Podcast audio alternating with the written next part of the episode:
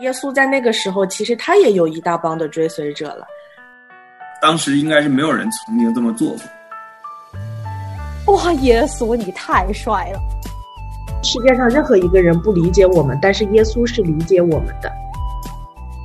我们眼中唯一的这个一颗明星，其实就是我们的主耶稣。我们是耶稣迷弟迷妹。我心完全被吸引，来亲近你，听见熟悉旋律，忽然想起。大家好，欢迎回到不孤单地球，这里是耶稣迷弟迷妹系列，我是葡萄。今天跟我在一起的呢是蒲之。Hello，大家好，我是蒲之，非常开心回到大家当中。Hello，Hello，Hello。上一期讲到蒲之的旅程才刚刚开始，真正的精彩的部分是在他信主之后啊，神一路有很多很多的在他身上做的工作，然后他有很多很多的奇妙的见证。今天终于要开始讲这一趴了。其实我跟蒲之认识的时候，是从你信主之后这些故事开始认识的，所以其实前几期对我来说也。是一个全新的第一次听，然后已经让我知道大概知道说哦，神为什么拣选你来做这样的事情那？其实对我来说也是一个非常大的祝福吧。我就看到说哇，原来一个人的生命没有一天是浪费的。我们以为自己在选择自己的人生道路，其实神一直其实都是在做那个主人的。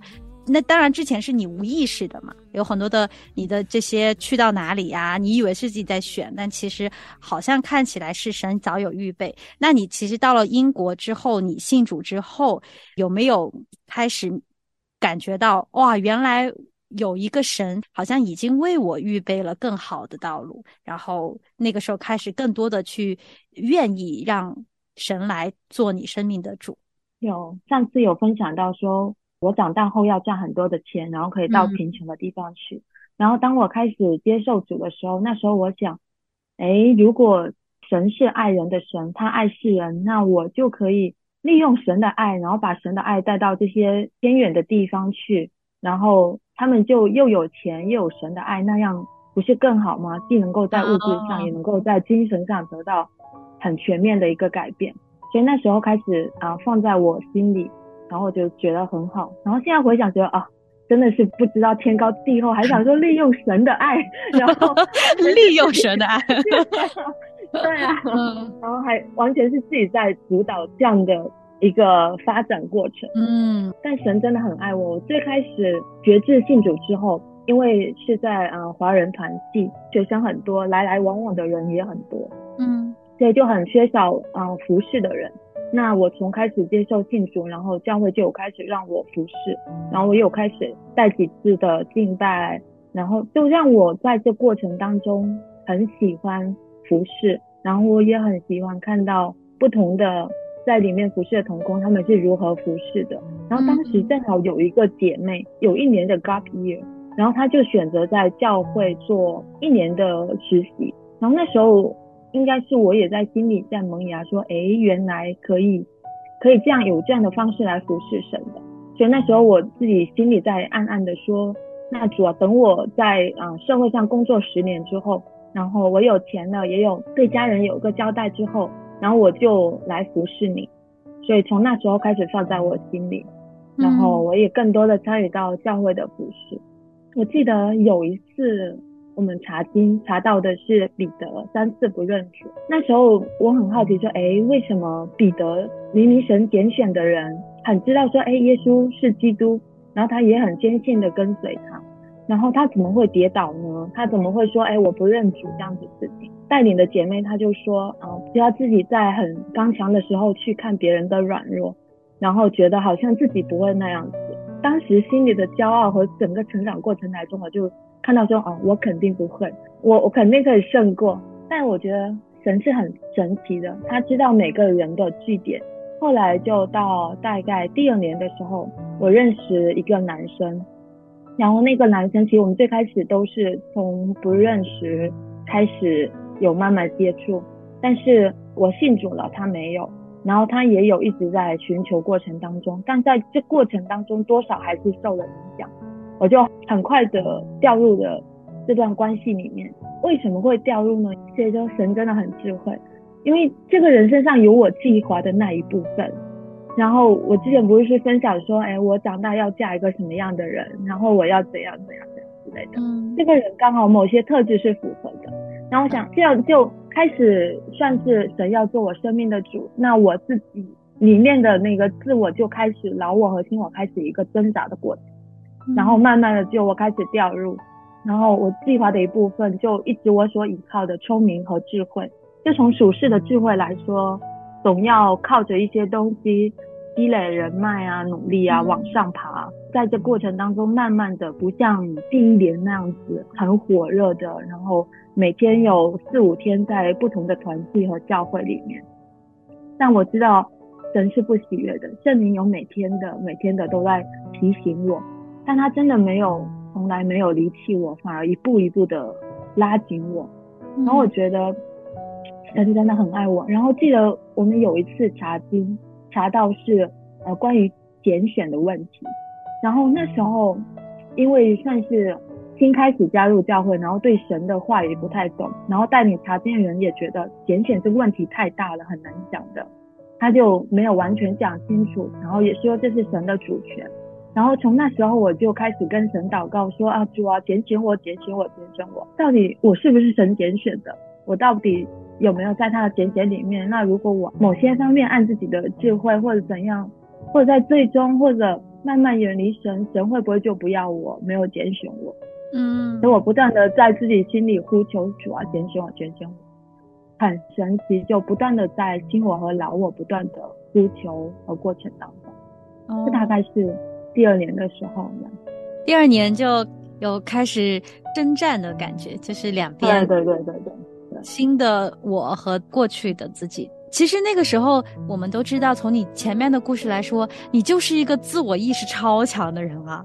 那征战应该也比一般的人还要激烈太多了吧？你有没有什么特别让你甚至觉得有点败下来了？就是甚至觉得自己的老我太强的时候，实在是没有办法，好像我真的交不出这个主权，我真的必须得依靠自己来找到这个安全感。你有做过些什么事情？现在想起来，我想要出国。那出国其实就是我觉得对于我人生生命当中往上迈一大步的一个台阶。嗯，那在这出国的这两年里面，我对自己是有很多计划的，对自己有很多安排的。我要接触什么样的人群？我要做什么样的事情？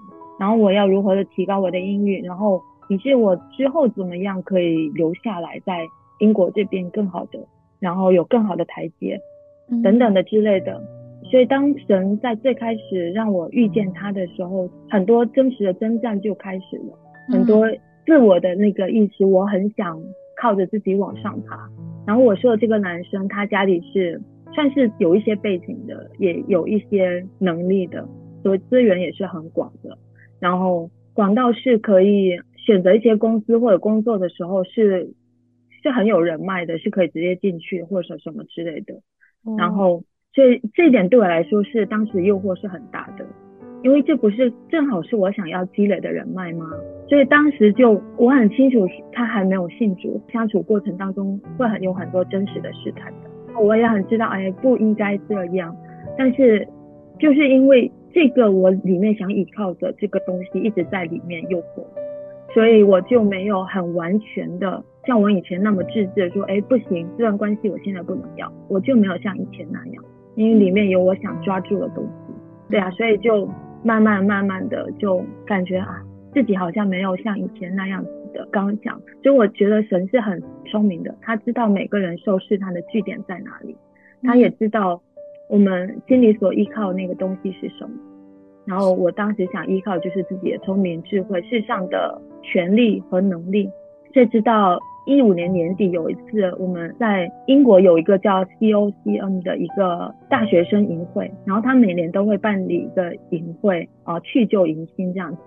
那一次我就非常心里想参加那次营会，但是那个男生真的有阻止我，他阻止我很多次不让我去。他说我就是很想去，很想去。然后后来我还是报名了。到我出发前的那一天，他也有一次在阻止我。但是我心里就是非常想去，然后我就去了。应该那是在那一年里面试探里面我最刚强的一次，说啊不行，我一定要去。然后后来我去了，然后我就找了其中的一位导师。那位导师看我说：“哎，你为什么会选我？是因为大家都不认识，所以好聊一些事情嘛？”然后我我就嗯，然后后来我就问他一个一件事，说：“哎，怎么样才能够经历神？”就当时我真的很渴望能够经历神，然后他就跟我讲了一句读经，嗯，我真的不知道为什么，他就说了读经两个字，我就哭的稀里哗啦的，哦，因为我知道在那一年里面，我读经的时间很少，是那一年刚好是我那一年读硕士，然后课业很多，然后又加上情感各方面的里面，所以我读经很少，甚至没有像以前那么每次都去参加查经班。所以我心里知道我在这方面的亏欠，所以神说你要经历我就来读经，所以那时候算是一个圣灵在我里面的一个提醒，让我意识到我很久没有读经了。他也告诉我说要经历神，我有读经，所以也是从那一次开始，在我意识里面种下种子，原来读经是可以经历神的，并且在营会当中买了很厚的一本祈祷本，自己人生的圣经。回来之后就知道自己心里满满的复活，但那个征战和挣扎还在。然后也到了年底，因为要找工作，就有姐妹告诉我说，你要把工作权交托给神，你要交托给神，不要依靠自己。然后那时候才开始慢慢的认识什么是依靠神和交托给神，但不完全知道，只是知道，哎，好像祷告说，哎，主，我把工作交给你，但是自己心里是有很多计划的。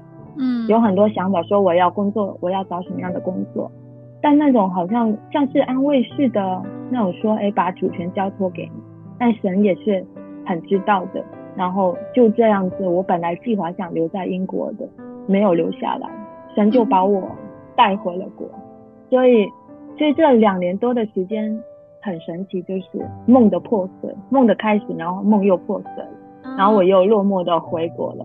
真的觉得很神奇，哇！我们两个是从这里开始聊的，所以就，我 这个真的是同样的心路历程吧，算是。本来是以为神给我开了一条路，好像去追逐我的梦想，哇，这个一定是非常的顺利，或者是一定会有非常辉煌的、灿烂的未来。结果没有想到，自己所有谋划的东西全部都一个一个被拆毁，然后甚至是。失去了自己的一些方向，就是好像说，哦，原来我的人生根本就不是是我自己想的那个样子，也不是我可以控制的。然后有点失去目标的感觉。听你刚才讲到说，神知道你心里最受试探的点在哪，就是，呃，你自己的聪明啊，依靠世界的这些势力啊。我原来也是一样，但是我一直以为是我在去主导这些东西，其实后来才发现是我们都是那个被这些东西给奴役的。其实我们都是奴隶嘛，我们以为是自己心里面的呃想法，但是其实。啊，是不自由的。其实我觉得神是在慢慢帮我们，好像在松绑的一个过程当中，从这里面可以逃离出来。那你当时在英国的时候，你那么想要找工作，最后没有找到一个工作留下来，你有埋怨神吗？还是有一点觉得不服气吗？埋怨神倒没有，但是对自己很不服气，对自己嗯会是这样的结局，好像和自己之前设想的都不一样。嗯，然后人生确实好像比想象中的难，但又一方面心里的骄傲还是在的，觉得啊，为什么我的命运好像我的人生每次都很坎坷？因为已经拿到了不错的成绩毕业，但周边的人好像很快就找到了工作，但为什么好像我没有？然后明明他们在看我的简历，说，哎，你的简历很不错，今年有。在外企大公司实习的经历，然后又呃有硕士的学历，然后又有不错的成绩，很不错。但为什么偏偏就是没有找到工作？所以我就很难过，然后也很落寞，对自己的可以自我筹划的这个能力有一些失望在的。明白，哇，那这个挺痛苦的。对于一个其实挺有自信，这么多年建立起来的自信，好像就全部都瓦解了。对对，哇哦。哇，大手笔，一个大 大大手笔，那那那，所以说这件事情其实从英国回中国，对你来说是完全在你的计划以外，也是一个让你很恐惧的事情吧？就你不知道回国之后会怎么样，对吧？而且还带着这么多的骄傲和光环回去，别人可能家里人朋友都期待你是不是？哎，好像在英国可以留下来，或者甚至是有一些好的工作的机会，但是都没有。你回去的时候，你你怎么面对所有的这些声音？这些声音真的很大，然后亲戚朋友啊，各个方面期待真的很高。在家族里面，唯一一个出国的，肯定会想啊，你回国回来了，镀了一层金，那你的能力肯定很强。你现在很多公司抢着要你，各个方面的，然后他们就会开始问说啊，你要找哪方面的工作啊？然后你你可以要多少工资啊，或或什么什么之类等等一系列。然后他们肯定会觉得，好像我一回国就立马会有很多工作在等着我，嗯，都不用有太多的操心什么之类的。但现实神真的给我上了很深的一课，就我回国之后，然后就二零一六年算是呃我人生的第一次很大动作的一年，嗯，像是我第一次老我的一次破碎。从回国之后，然后我就记得有姐妹说你要把工作交托给谁。然后我就慢慢的就不断的祷告，但我自己会找很多很好的公司，然后投简历，投完之后都会说啊，主我把工作交托给你，求你使我在这个岗位上可以荣耀你，你带我去，我可以荣耀你等等。但自己心里当时想的完全啊太狡猾了，根本就是想自己想要在世上有成功，然后骗主说主啊我可以荣耀你，或你使我在这个岗位上可以荣耀你。等等之类的，在过程当中前三个月吧，回国之后，然后到春节之后，一直都投出去的简历基本都是石沉大海，没有任何回应，然后心里真的好焦急啊，然后不知道该怎么和家人说，也不知道该怎么面对亲戚朋友。然后那时候我说的这个男生，他家里是有一些关系的，那他确实有帮我在他家有找一些关系，然后也投了一些简历，也有去面一些大公司，但是。到大概四五月的时候，那时候神很神奇。当我们把距离拉开之后，因为他比我小，然后我先回国，他还在那边读书。那距离拉开的时候，很多真实的那些试探就少了很多，所以也慢慢的让我清醒很多。然后那时候我开始思考说，这真的是我自己想要的吗？依靠这样的关系，然后如果去到那边去工作。那我以后可能都会被这样的关系捆绑在里面。那我一个人去到那里，依靠这样的一段关系或者家庭，真的是我想要的吗？所以那时候开始有很多的争执。其实，在我心里内心某些方面是渴望关系，但是又不太渴望说我是一个依靠关系的人。嗯，所以当时就有很大的挣扎。后来我还是放弃掉了他家人为我找的那个工作。哦我就没有去，所以从那时候也就开始读经，因为我想起我在银会一五年年底银会参加那次银会说的，呃，我我怎样才可以经历神？所以从那时候我就开始读经，我也很渴望依靠，真的可以依靠神，神赐我的一个工作，所以我那时候开始读经。然后我记得有一次我读经的时候，然后我就问神说：主啊，怎样？才可以变得更加谦卑。在隔一天的读经，我就读到耶稣在克西玛尼的祷告，然后他俯伏在地上祷告，并且他说：“主啊，愿你的旨意成就。”所以这两点就击中了我的心。从那时候我就开始俯伏在呃床上祷告，每天早上晚上开始学习俯伏在神面前一个做呃这样一个动作来降卑自己。然后同时也从那时候开始祷告说，愿你的旨意成就这件事情。虽然前面有祷告很多想法，但后面都会说愿主你的旨意成就。那我真的觉得神在这过程当中，让我现在回首看的时候，哇，神他真的很爱我，就很真实我自己呃想要的这些神一步一步一点一点都没有成就过，唯独他的旨意一点点成就。所以我觉得这就是神爱我的一个证明，因为他知道我自己想要的并不是好的，但愿他旨意成就的时候，所以在这虽然在过程当中有很多很多真实的挣扎和痛啊在里面，但当看他的旨意在我生命中可以成就的时候，就回头看，觉得哇，自己好幸福啊！这一神真的好爱我，他爱我就是破碎我里面一切他不喜欢的、他不喜悦的，并且属乎这世界上的聪明和智慧。嗯，那所以我就开始啊，慢慢的读经祷告，然后我也很渴望从圣经得到圣经里面的祝福，就神话的祝福。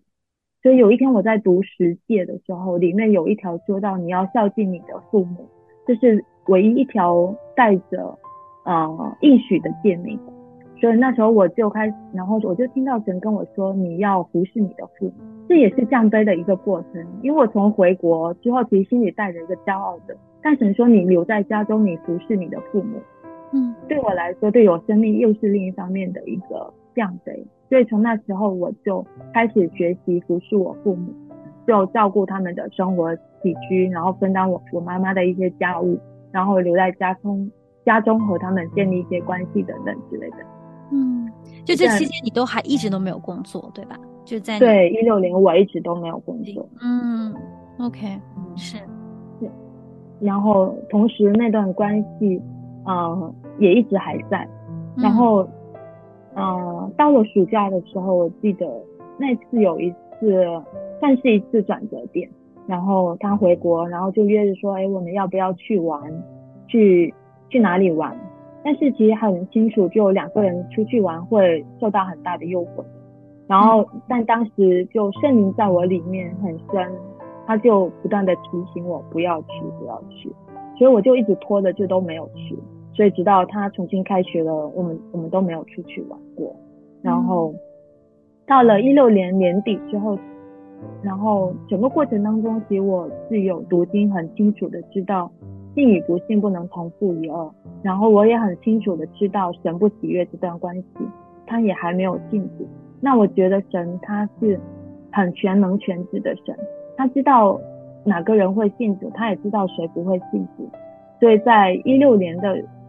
底的时候就很有很清晰的要分手，要分开，但但是对我来说真的很难，因为就放弃掉就代表我就放弃了我自己一些一直以来筹谋的一些东西了，但是我就又很渴望可以顺服神，然后所以我就十二月十二号吧，一六年，然后那一天，然后神就我就跟神说主啊好吧，我愿意放手。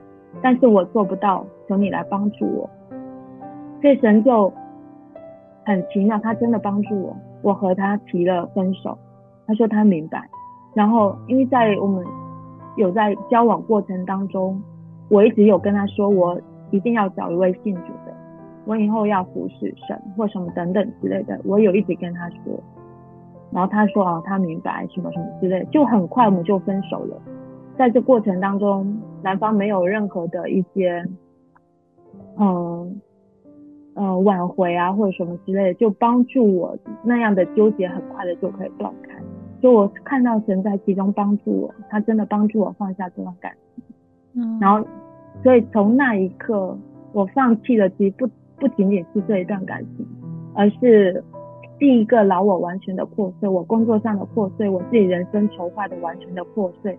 和交托，所以在那一刻，主我说：“我交托给你，你来做主。”所以这算是一个开始，迈出去的一个开始。嗯，人生清零的感觉。嗯，关系呃，恋爱的关系也没有了，工作也没有了，骄傲也没有了，甚至要在家里 做家务、服侍 父母亲。对对对。哦，哇哦，那段日子，你当时。呃，是什么状态？因为你每天读经嘛，其实你是不是也是都有圣灵被圣灵充满的那种喜乐？其实是挺平安的一段时期。我因为我刚才看你分享的时候，好像满满怀着感恩，有有有那段一段日子，没有太多的焦虑，甚至是发现是越来越清晰的感觉。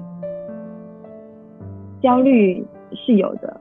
因为刚回国，那老我和新我在里面其实挣扎是很大的，嗯，然后有家人的期待是很真实，有很多东西只能自己知道，你解释不了，跟他们解释不了自己在经历些什么，他们也不会明白的，好像只有自己和神知道正在发生什么，其实压力其实很大。但对我来说，真的是我之前不是有分享说，我长大后不要像我妈妈那样，成为我妈妈那样的人。对呀。那神很奇妙，就让我放在家里，你就是像你妈妈那样去服侍他们了。哇，然后那时都做些什么呢？帮妈妈。就是家务啊，很正常家务，还有带他们出去啊，然后做很多家庭主妇会做的很多很繁琐、很琐碎的事。也透过这样，我在家里就他们对我的信任很深，然后基本什么事都交给我做，然后他们也很放心，然后他们也很自然的，什么事情都会叫我找我，然后让我去做，也算是一个重新建立更深的信任和爱的关系在里面。算是一个很好的一个经历。那接下来就是一六年十二月分手的，圣诞节就分手了。后来呢，有发生一些变化吗？你说你经历了第一次破碎，怎么听着感觉后面还有更深的破碎一样？后后就时来运转，好像就诶开始所有的事情开始按照神的计划走。后面发生了什么？像你刚才说第一次，然后我觉得哎，我把感情放掉了，然后是按着神的喜悦做的。那神应该也会悦纳我，他就会赐给我一个工作了。心里还是想着工作的事情，超级想要工作，可以施行抱负，然后可以有一番自己的天地，这样子可以实现自己以前的说我要好好的工作。那时候我还是很想说我要工作十年之后再服侍神的，我从来没有想说在十年之前就服侍神，觉得那是给自己一些交代，也是给家人一些交代。让他们知道那时候自己比较有话语权，可以跟他们说我要这么做这么做，但是还是没有按照我想要的去发展。然后到了一七年那时候，我外婆病重，她有老年痴呆，然后又有开始身体一些慢慢的一些症状，她自己慢慢不能行走。我妈妈就很想自己照顾她，因为她觉得请的护工或什么的不能够很贴心的照顾她。那对于我妈妈来说，她一个人要照顾家庭，又要照顾外婆，其实是很大精力的。照顾这样一个老人，需要耗费的精力和能力太多了。所以那时候神就跟我说：“你帮助你妈妈照顾你外婆。”然后我说好。然后那时候我就开始，那已经是一七年了，我开始就在家里帮助我妈妈照顾外婆。然后慢慢的，从最开始我妈妈只教给我。比较简单的一些喂食啊，或者什么之类的。然后真正发生改变是有一次我妈妈去买菜，就我和我外婆在家。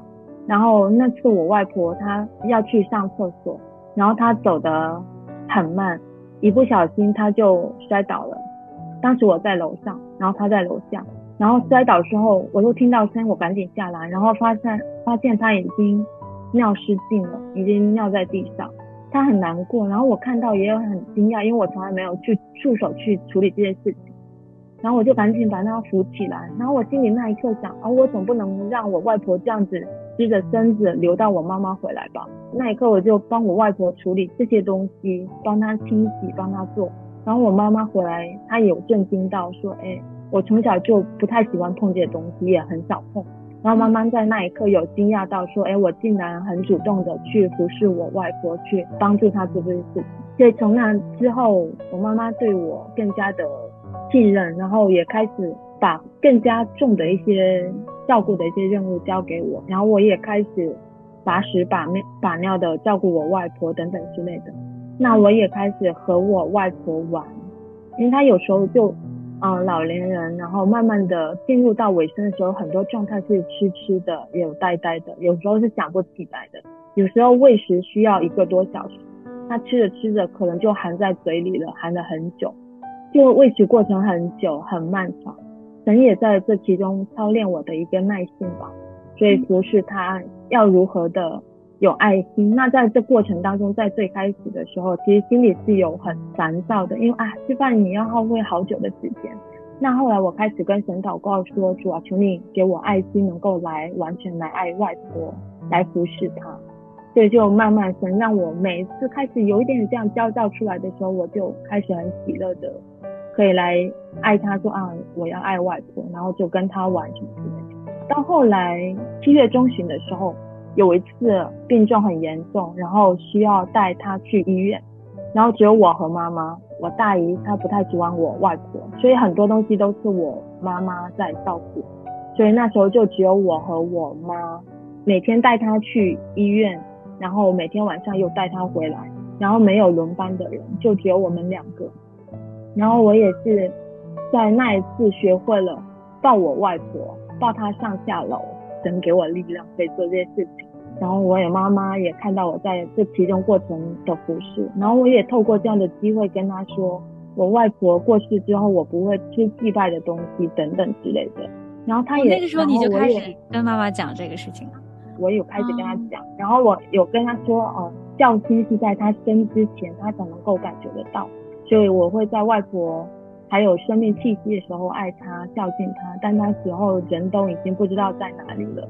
其实那时候的孝顺是没有用，所以其实我妈妈是接受这样的一个观点的。她也看到我在我外婆需要服侍的时候是如何服侍她、孝敬她的，所以她也都有放在心里。哦，所以其实你平时没有真的，呃，就好像从言语上过多的去跟妈妈讲。耶稣讲圣经，或者是讲福音，你就是单纯的妈妈让你做什么，你去好好的去服侍外婆，好好的去做你的事情，然后有这样的契机，你才跟他分享了一些些。对对，嗯，或者他们在拜的时候也有分享一些，哎，到底谁是神什么什么的。嗯，那那他们肯定都是不听的，说，哎呀，你各方拜各各方的神，每个地方都说他是神啊，他都没有太多的信。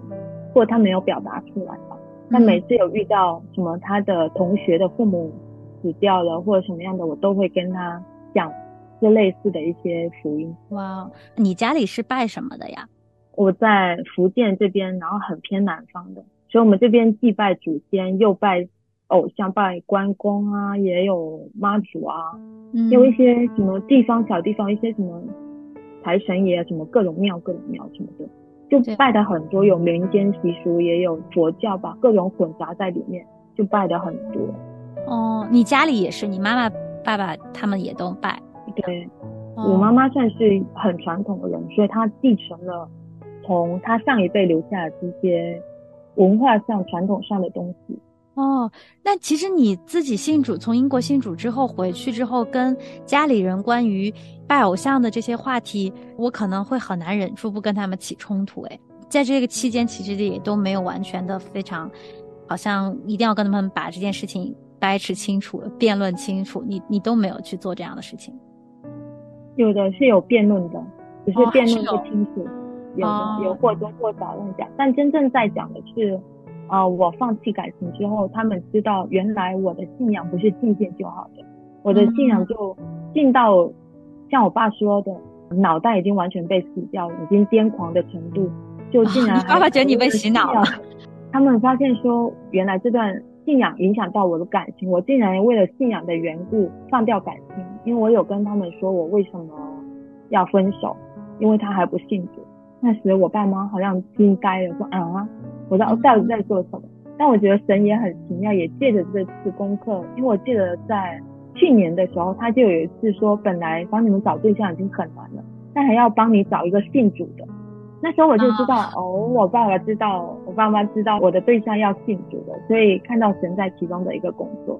关于我家拜偶像这件事情，我在回国之前其实有特别问过一个牧师的，然后他说。凡神所洁净的都不可以当当当做不洁净，你就祷告洁净完之后你就吃吧。那我觉得可能当时他是出于爱心，真的很爱我，怕我一回国有很大的冲突或者什么之类的。所以一六年的时候我是吃了一年家里祭拜的这些东西的。但到了一七年的时候，我在开始去的时候，心里是非常的不平衡的。我觉得我不应该做这件事情，我需要让我的家人知道我所信的这位神。和他们不一样，我的神是独一的神，然后他是圣洁的，不和其他的偶像相合的。所以从那时候，我开始很想从这些事情上分开出来。但是我一方面又很怕，因为一桌子吃饭，我怎么能分开出来呢？在情感上有很多很真实的割裂的，那我要怎么办？我就很挣扎。那时候我就唯一的，因为当当时没有教会。我就唯一在线上的一个平台看一个主内的平台，然后他当时就有在清明前夕有很多这方面的资讯，然后基督徒应该如何过清明节这样子，然后我就写信问他们说，那我该怎么办？他就回复我了，他说的是哥林多前书八章四节，他说论到吃祭偶像之物，我们知道偶像在世上不算什么，也知道神只有一位，再没有别神。他又说哥林前书十章二三节，凡事都可行，但不都有益处；凡事都可行，但不都造就人。嗯，然后你们不能喝主的杯，又喝鬼的杯；不能吃主的宴席，又吃鬼的宴席。然后他也说我这样对我家人是没有益处的，也没有办法到造就他们。但看到这样的回复，我心里是知道神要我不吃，但我心里真的更加不知所措，因为我很害怕，我不知道该怎么办。嗯，但为你的缘故，我就是不该吃。那我。开始祷告读经，就在清明前一天，我读到的经文就是但以理的第一章。然后那时但和几个少年人被掳到尼布甲尼撒王宫。然后巴结说但以理立志不以王的膳和王所饮的酒玷污自己，所以求太监长容他不容玷污自己。然后第九节又说神使但以礼在太监长眼前蒙恩惠受怜悯，太监长就给他素菜吃白水喝。然后十天后，他长得果然更加的俊美。于是十六节神就委派撤地他呃撤去他们的膳和酒，给他们数十次。所以看到这里的时候，我心里就很感动。然后圣灵也充满我，我就说主啊，我也要这样，求你使我在我父母面前蒙恩惠。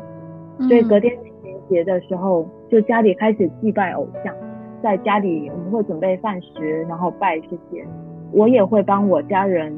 准备这些，但是我唯独不会帮他们拜拜，因为我觉得如果没有帮他准备，但我父母肯定会讲说，你看你因着懒惰的缘故，然后故意找这个借口，所以我就会帮他们准备。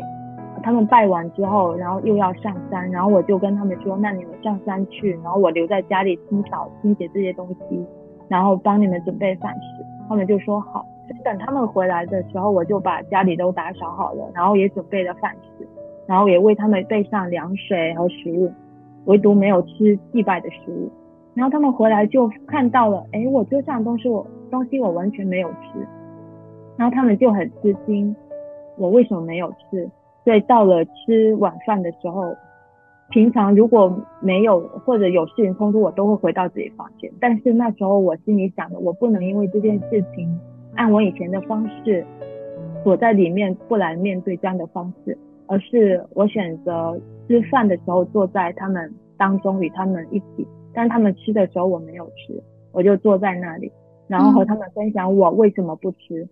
他们期间也一直劝我说：“你吃你吃一点吧，或者再给你煮点别的。”我说：“我不用。”所以我就一整天都没有吃。然后从那之后，神真的。真的听我祷告，他真的使我在我父母面前蒙恩惠。所以从那之后，我妈妈每次祭拜或拜任何东西，都会留出一部分东西给我，没有拜的，并且随着时间越留越多。所以啊，从那时候，神就帮助我在家中分别为圣出来。然后，以至于后来，对我我姐姐妹妹他们都很羡慕，我可以不用等待就可以吃。对。神真的很爱我，他也是一个分别的神，他也帮助我从中分别出来，所以真的是一个很感恩的经历。我没有想到我妈妈会很主动，每次都分一部分出来。我觉得可能真的是在你身上的那种。见证和你的这种态度，让父母觉得你的神是真的，因为你宁愿不跟大家一起吃东西，宁愿饿着饿一天，你都要去做这样的事情。而且你的态度感觉也是很温和的，有点像那种温温和抗议的感觉。然后他他，我觉得妈妈爸爸可能就家人看到这样的人，难免会想：诶，难道他信的这个神是真的吗？是不是我们也要尊重一下他？我觉得这是一个非常好的见证，然后而且，哦，我我怎么讲呢？你说你在他们面前蒙恩惠，我我觉得就是神他喜悦我们向他献的活祭，就是我们把自己摆上，就是我们可以啊，真的愿意为了他去做正确的事情，他就会给我们来开路，别的人。的心思意念其实都在他的手里面，包括我们以为不可能改变的父母的这个心思意念，他都可以掌握。好的，哇，觉得真的今天听到这里，看到说你在家里的故事，其实是一个征战的故事，是一个不管你自己内心深处还是跟家人，都是神在慢慢把你分别出来，而且你自己走在更加的呃依靠神，更加的愿意去顺服圣灵的带领的这样子的一个人。那谢谢蒲之，接下来我们在下一期的节目当中，我们又在一起来听你后面发生什么事情。我相信神的工作。还在继续，好的，谢谢谢谢普之，我们就下期再见了，嗯，下期再见，拜拜拜拜。我相信你的一念高过我的一念，万事互相效力，叫爱生敌人的益处。我相信你的道路。